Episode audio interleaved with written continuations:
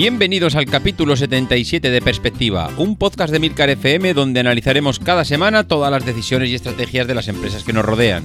En el capítulo de hoy conoceremos a Muy Mucho, la empresa que ha revolucionado el concepto de producto barato, envuelto en tiendas con distinción y con una estrategia de crecimiento basada en franquicias. Si eres de los que te gusta estar informado, no lo dudes, sube el volumen y acompáñame. Yo soy David Isasi y hoy es 16 de octubre de 2017. ¡Comenzamos!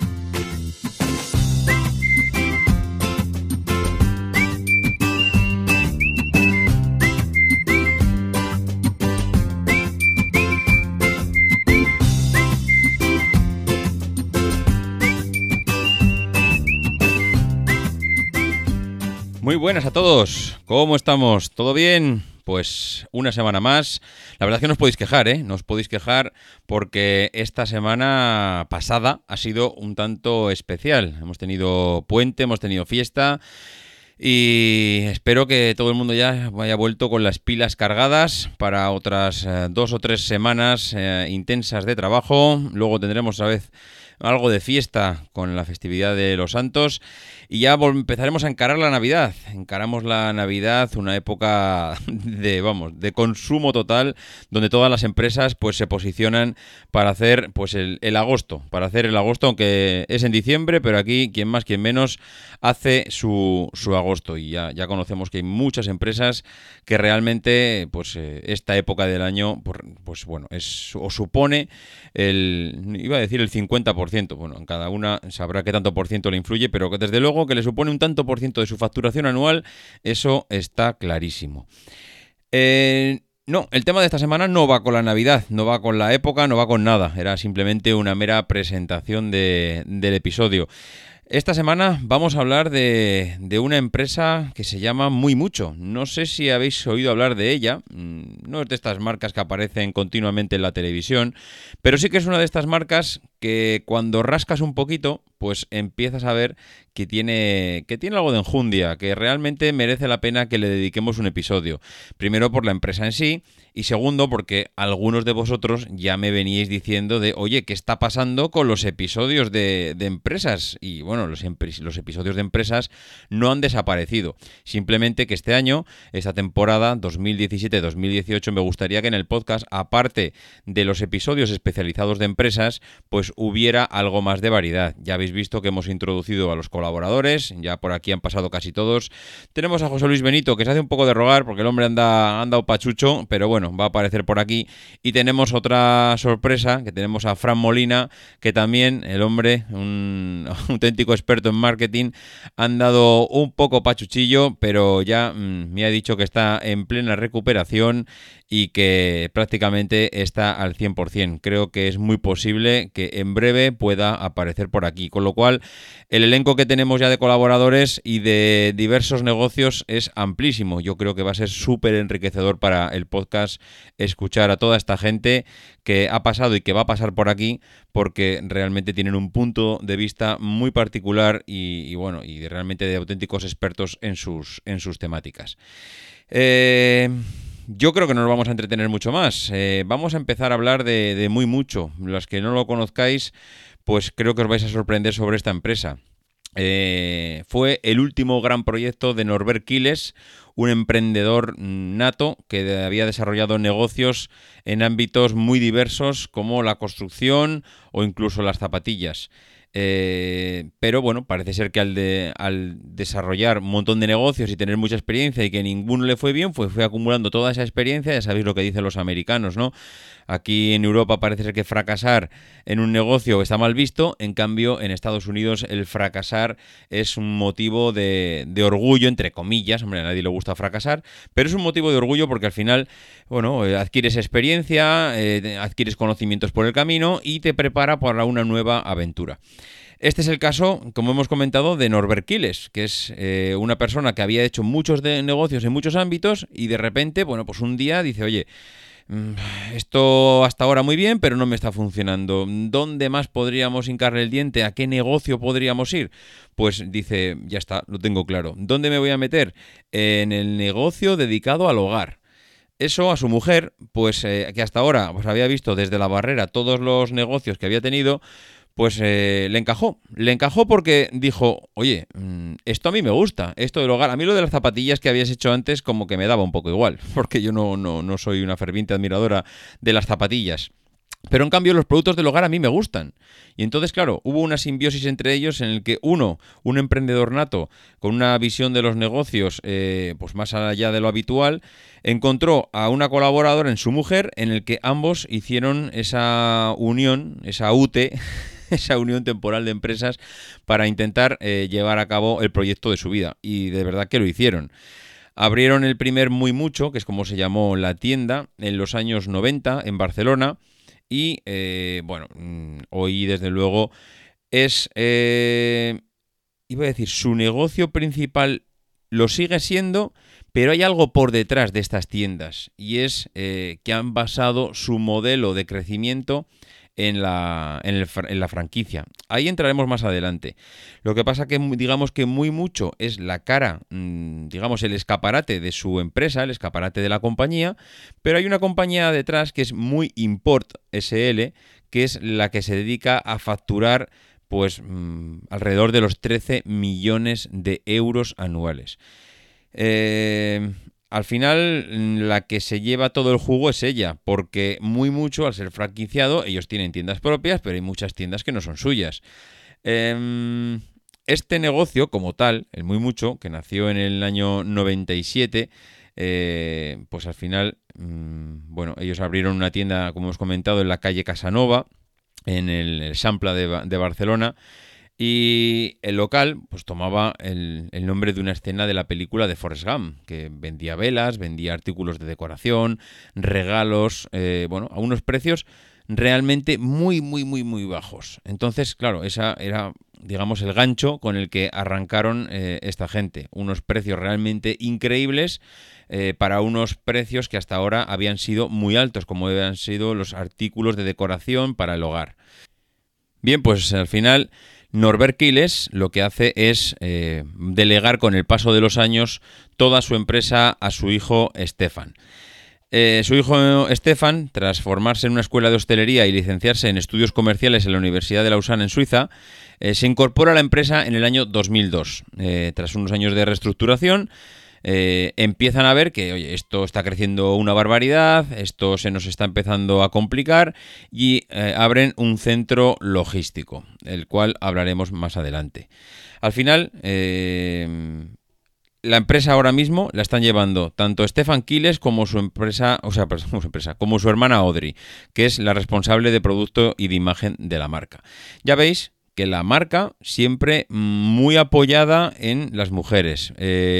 Tanto, el, tanto Norbert como su mujer fueron los que hicieron esa unión para eh, lanzar la empresa y ahora los hijos, tanto él como ella, están muy involucrados en, eh, bueno, en el desarrollo de la empresa.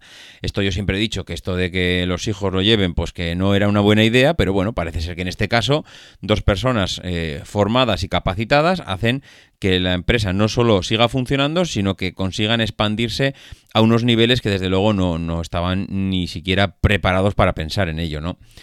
La estrategia de la compañía, pues como hemos comentado, eh, bueno, que ellos se basan principalmente en la franquicia para seguir creciendo, porque claro, se dieron cuenta que seguir abriendo tiendas propias tiene al final un pequeño problema, y es que tienes que dimensionar tu empresa a un volumen tan grande que al final eh, te obliga a adquirir unos compromisos con la empresa y un riesgo, unos compromisos y un riesgo, porque en el momento que tú dimensionas tu empresa para miles de tiendas, claro, al final la estrategia de la empresa es mm, digamos, única. Mientras que tú te basas en un sistema franquiciado, todas las em, tiendas que van abriendo tienen, digamos, identidad propia y no tienes ningún problema si en algún momento hay alguna que falla en cortar por lo sano, cerrar esa tienda que realmente no la cierras tú, que lo está cerrando el franquiciado, el riesgo lo está transmitiendo a otro.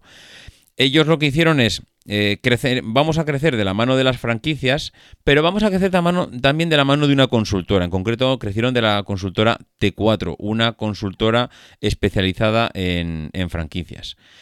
A día de hoy, mm, pues cuentan pues, con 10 tiendas propias en Cataluña, que son las que ellas, ellos, bueno, son tiendas propias y que controlan por sí mismos, que también les viene bien, porque al final también le tomas el pulso Claro, yo entiendo que si tú dejas en mano de los franquiciados toda tu, todo tu know-how, todo ese eh, conocimiento del cliente, al final, claro, dependes en cierto modo de ellos de saber o de tener conocimiento de qué está pasando en tus tiendas.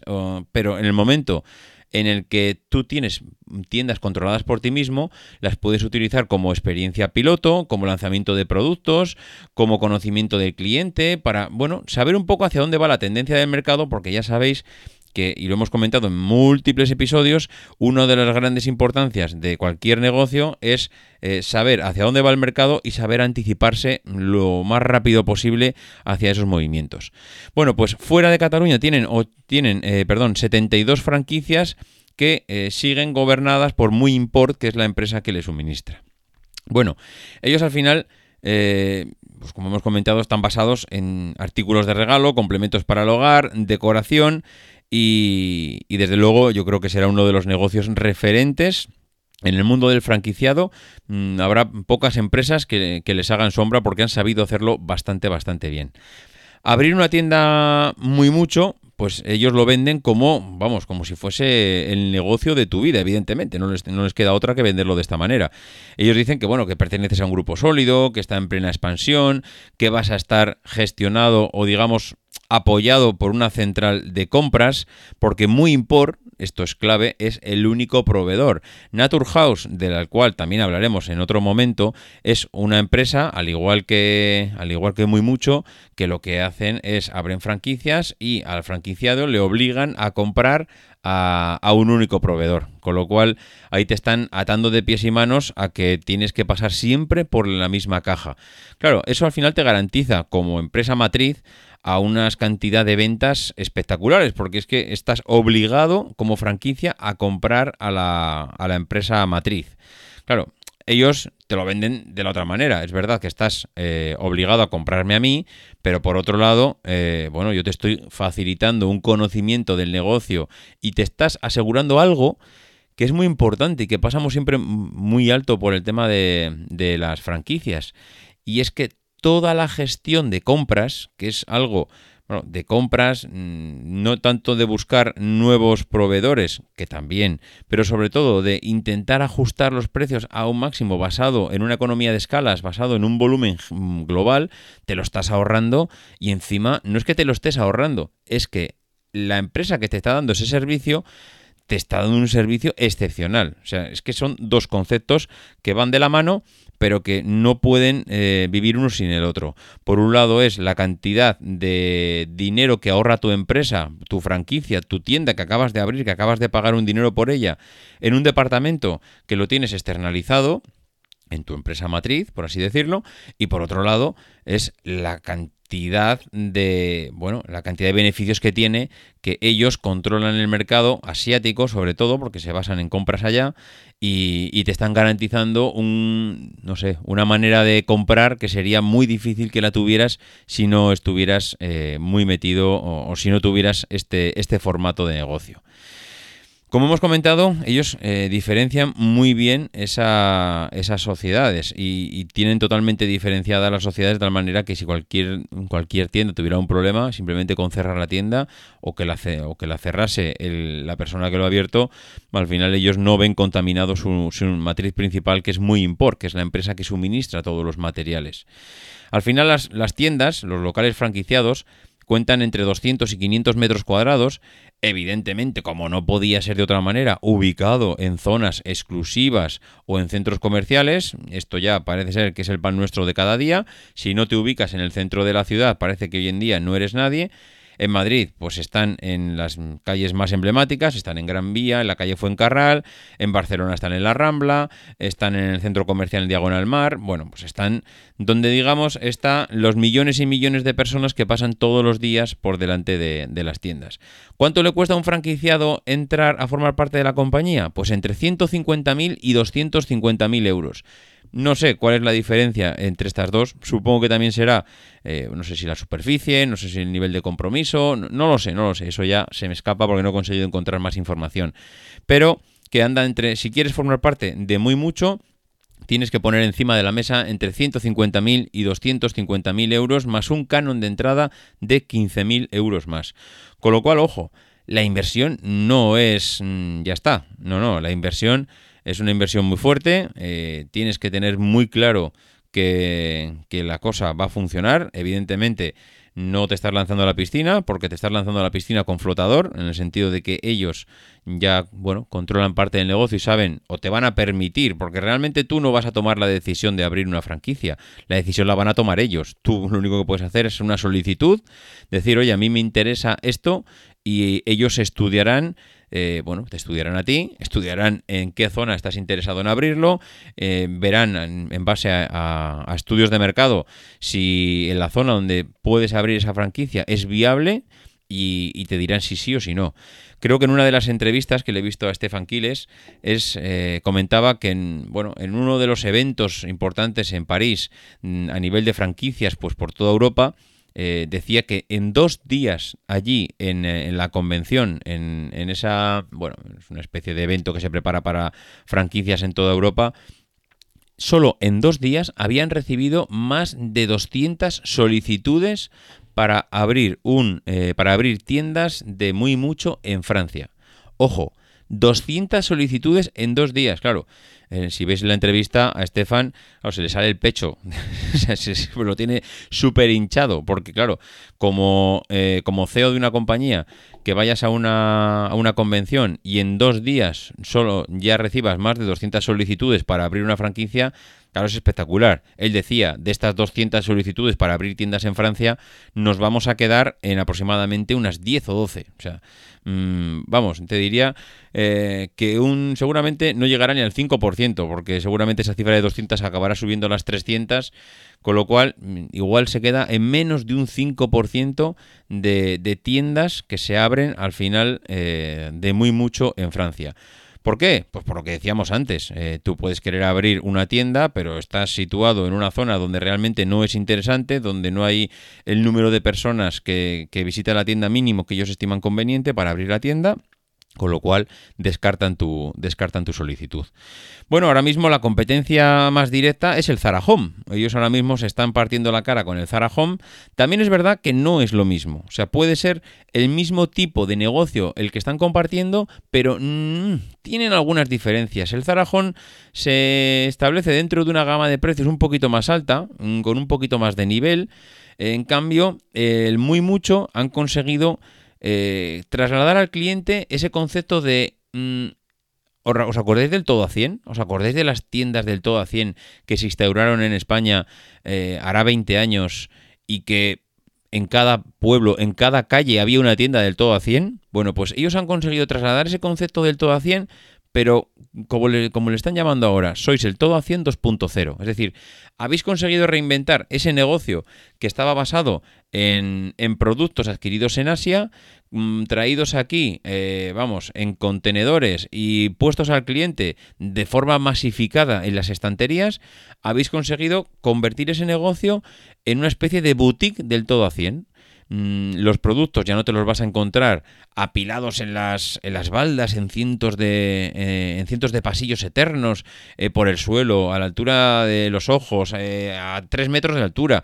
Ese concepto mm, de que te lo pongo en un contenedor y te lo tiro ahí en la tienda para que tú seas el que lo buscas, pues ellos han conseguido reconvertirlo y darle ese toque de clase y distinción, pero basándose en, un, eh, en una gestión del precio y de los recursos, eh, bueno, de tal manera que no tengan competencia. Eh, es decir, yo me voy a Asia, mm, yo como central, como empresa matriz, muy import, que es como se llama la empresa, me voy a Francia, eh, abro allí, o sea, busco todos los proveedores. Iba, me voy a Francia, madre mía. Me voy a China, es que ya no sé ni lo que digo. Me voy a China, mm, busco allí todos los eh, proveedores. Encontrar proveedores en China puede ser hasta cierto punto fácil. Lo que no es fácil eh, hacer en China es establecer una serie de proveedores mm, digamos, de confianza y con una y abrir un negocio eh, en el tiempo con ellos. Al final en China tienes de todo. Tienes empresas que venden productos muy caros, o sea, muy baratos, y tienes empresas que con un poquito más de calidad, en función de lo que tú pagues, te dan un producto más, más elaborado. Al final, ¿qué necesitas? Necesitas tener a alguien establecido en China para que de esa manera pues controle el mercado, sepa moverse por allí, conozca la cultura china y, consiga, mm, digamos, lo mejor para, para la empresa que está en Europa. Claro, si tú eres en Europa y lo único que haces es descolgar el teléfono y ponerte en contacto con una central china, lo más posible es que te engañen precisamente como un chino. Porque mm, no es lo mismo tratar con un chino desde Europa levantando un teléfono que tener gente especializada allí en el terreno, que controla el mercado, que conoce la cultura, que viven allá, que tienen contactos y que cuando te sientas delante de un chino estás, no te digo de tú a tú, pero ya conoces su cultura, sabes cómo funcionan, saben cómo se mueven, sabes cómo eh, negocian. Y eso es importantísimo. No puedes prescindir de ese know-how porque te, estarás perdiendo gran parte de las posibilidades que tiene tu empresa de éxito. Bueno, pues eh, al final ese, mensaje de que muy mucho es mono y barato, que es lo que dicen desde la compañía, pues ha calado en los clientes.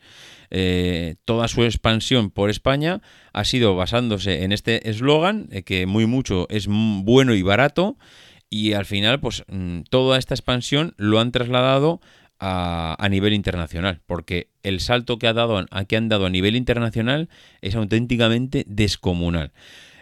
¿Cómo se dio este salto? Bueno, pues parece ser que uno de los amigos de Stefan Kiles durante sus años de estudiante en Suiza, a este amigo le nombraron director de un gran hotel en Bucarest, donde, bueno, él parece ser que se estaba gestando la apertura de un gran centro comercial en la capital y con esta conexión, con este amigo que él tiene que se va a Bucarest, pues eh, de la mano lo que hace es expandir su empresa a Rumanía llegan a abrir más de una veintena de tiendas entre el 2003 y el 2010 con la marca Bambú, y, esto es importante.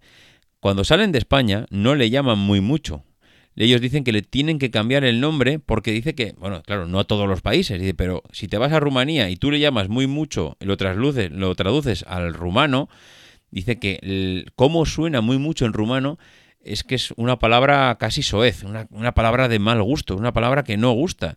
Y esto también me retrotrae a lo que comentamos unas veces de las estrategias de éxito cuando sales de tu país. Eso lo tienes que analizar al detalle porque algo tan tonto como es el nombre de la empresa, pues puede ser que haga que mm, tu empresa vaya al éxito o vaya al fracaso. Porque al final tienes que conocer la cultura de dónde vas. Y si algo allí no gusta, no le puedes llamar a tu tienda ese nombre precisamente, porque ya solo por el nombre la gente va a dejar de entrar a la tienda. Bueno, pues...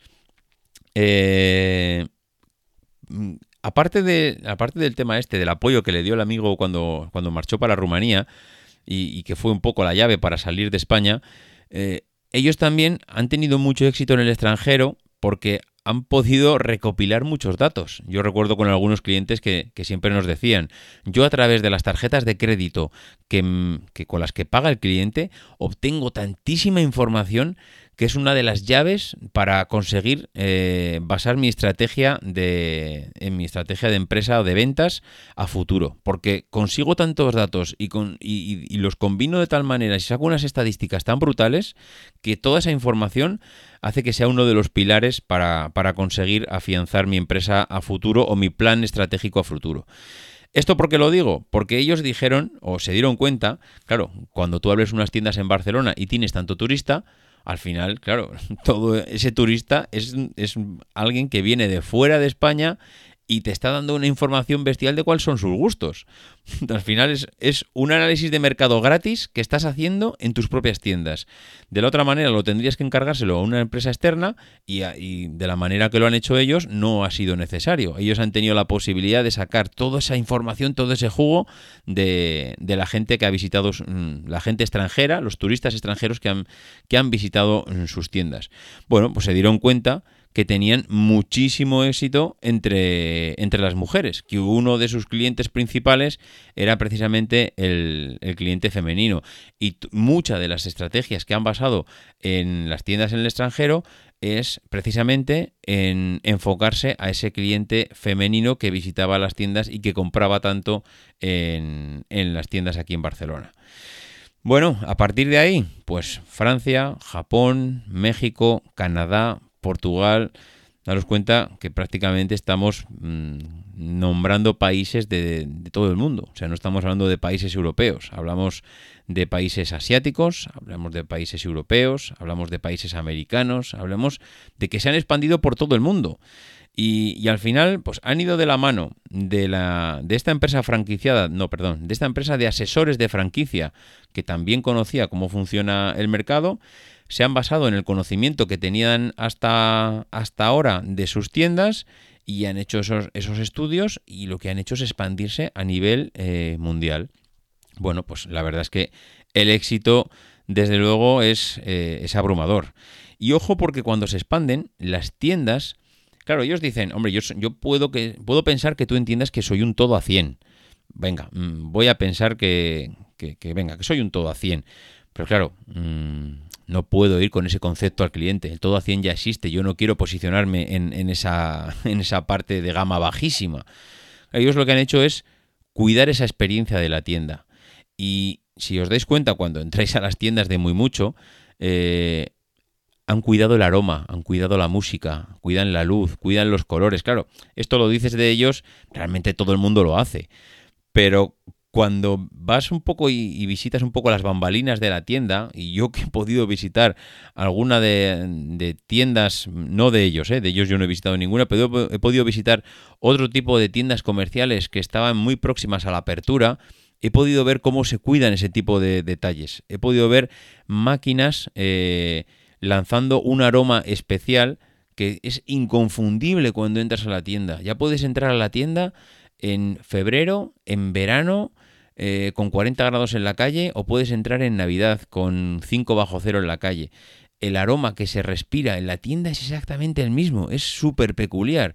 Ellos lo que hacen es poner unas máquinas y son máquinas, claro, eh, vosotros os acordáis que cuando haces una obra, al final el olor que queda cuando estás entras a un piso recién construido es un olor todavía a humedad, es un olor todavía a los materiales que se acaban de construir allí.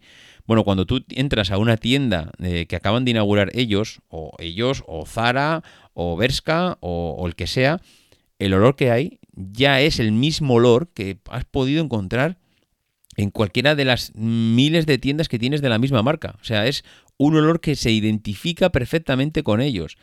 Un tipo de decoración que sabes que es la misma que te vas a encontrar porque es la que te gusta que por eso has elegido esa tienda, precisamente, claro. Un tipo de música, los colores. Eh, sabes que cuando estés allí no vas a encontrarte eh, colores chillones que te estresan, que estás deseando marcharte, no, precisamente te encuentras colores suaves, muy, unos, unos colores muy crema que te invitan a, a la tranquilidad, a pasear por allí mm, tranquilo, sosegado, que puedas comprar, que te sientas bien, que te sientas bien para poder, para poder comprar. Bueno, pues ellos han hecho que sus tiendas sean también una seña de identidad para ellos. Y mm, lo mismo que sus productos entienden que tiene que ser de buena calidad a unos precios inmejorables, también entienden que la tienda es algo, una seña de identidad y que ha de entenderse como algo fundamental en su estrategia. Con lo cual, lo mismo da que su tienda esté en España, como que esté en Europa, como que esté en América. Esa seña de identidad la siguen transmitiendo. Bueno, pues eh, la verdad es que mm, eh, yo creo que hemos hablado prácticamente de, todos los pilares, eh, de todos los pilares de la empresa en, los que han basado su estrategia. Yo creo que hay pocas cosas más que se nos quede que se nos queden ya pendientes. lo único que se puede hablar ya es de, cifras y de volúmenes. Ellos, su central de compras, muy import, que es la de la que venimos hablando, ha hecho, eh, bueno, trae aproximadamente unos 200 contenedores procedentes de Asia, de Asia donde llegan el 95% de los productos. Ellos ya tienen claro que el producto nacional está casi descartado.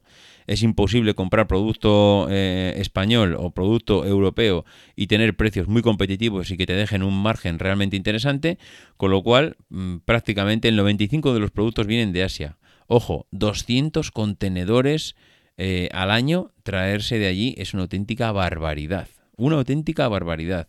Tal barbaridad que en el 2014, hace mm, dos años y medio, tres, inauguraron un centro logístico en San Boy de Llobregat de unos 6.000 metros cuadrados, que es el doble que el que, habían, que el que habían inaugurado tres años antes. O sea, tres años antes ya habían inaugurado uno, pues tres años después inauguran un nuevo centro logístico al lado de Barcelona para, eh, para bueno, eh, poder abastecer a toda la zona y seguramente a, media Europa desde ese centro logístico.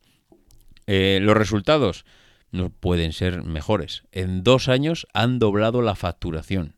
O sea, es realmente espectacular. Doblar la facturación de una empresa como esta es tan fácil de decir y casi tan imposible de hacer que mm, es que no se puede, no se puede, no sé, yo diría que no te puedes hacer una idea del esfuerzo que le supone a una empresa eh, el doblar la facturación en únicamente dos años. Hombre, yo puedo salir a la calle, montar una tienda de piruletas y vender dos y el año que viene vender cuatro, con lo cual eso está chupado, pero cuando tienes el volumen de esta gente, después de 15 años de experiencia, después de 15 años expandiéndote por el mundo, que en los dos últimos años hayas conseguido doblar la facturación, bueno, yo solo digo que normalmente siempre somos muy escépticos con las franquicias, pero parece ser que a ellos este sistema y el know-how que tienen y cómo lo han enfocado y cómo han sabido expandirse a través de eh, su matriz por todo el mundo, pues eh, no hay más que quitarse el sombrero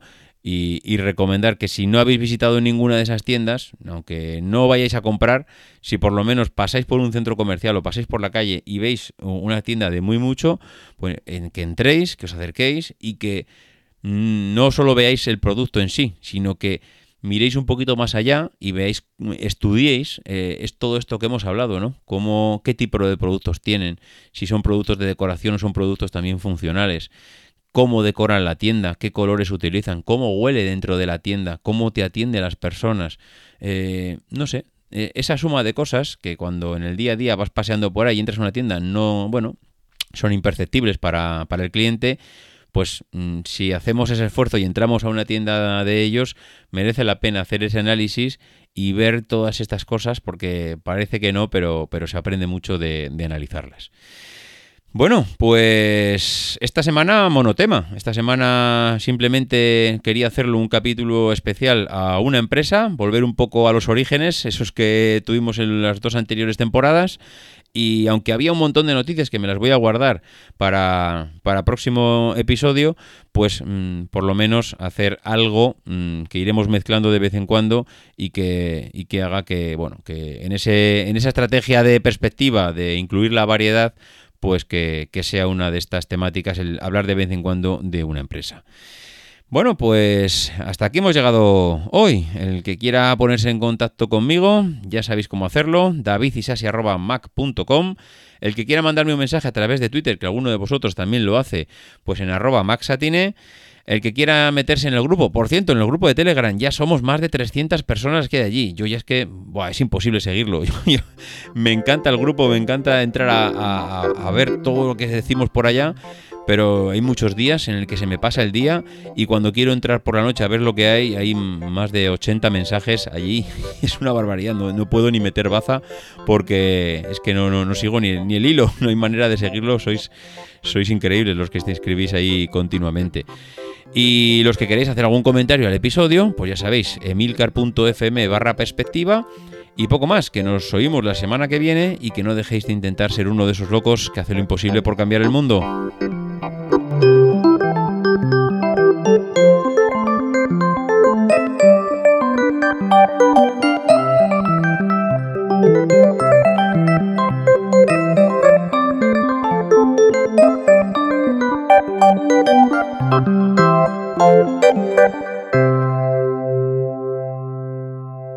Because the people who are crazy enough to think they can change the world are the ones who do.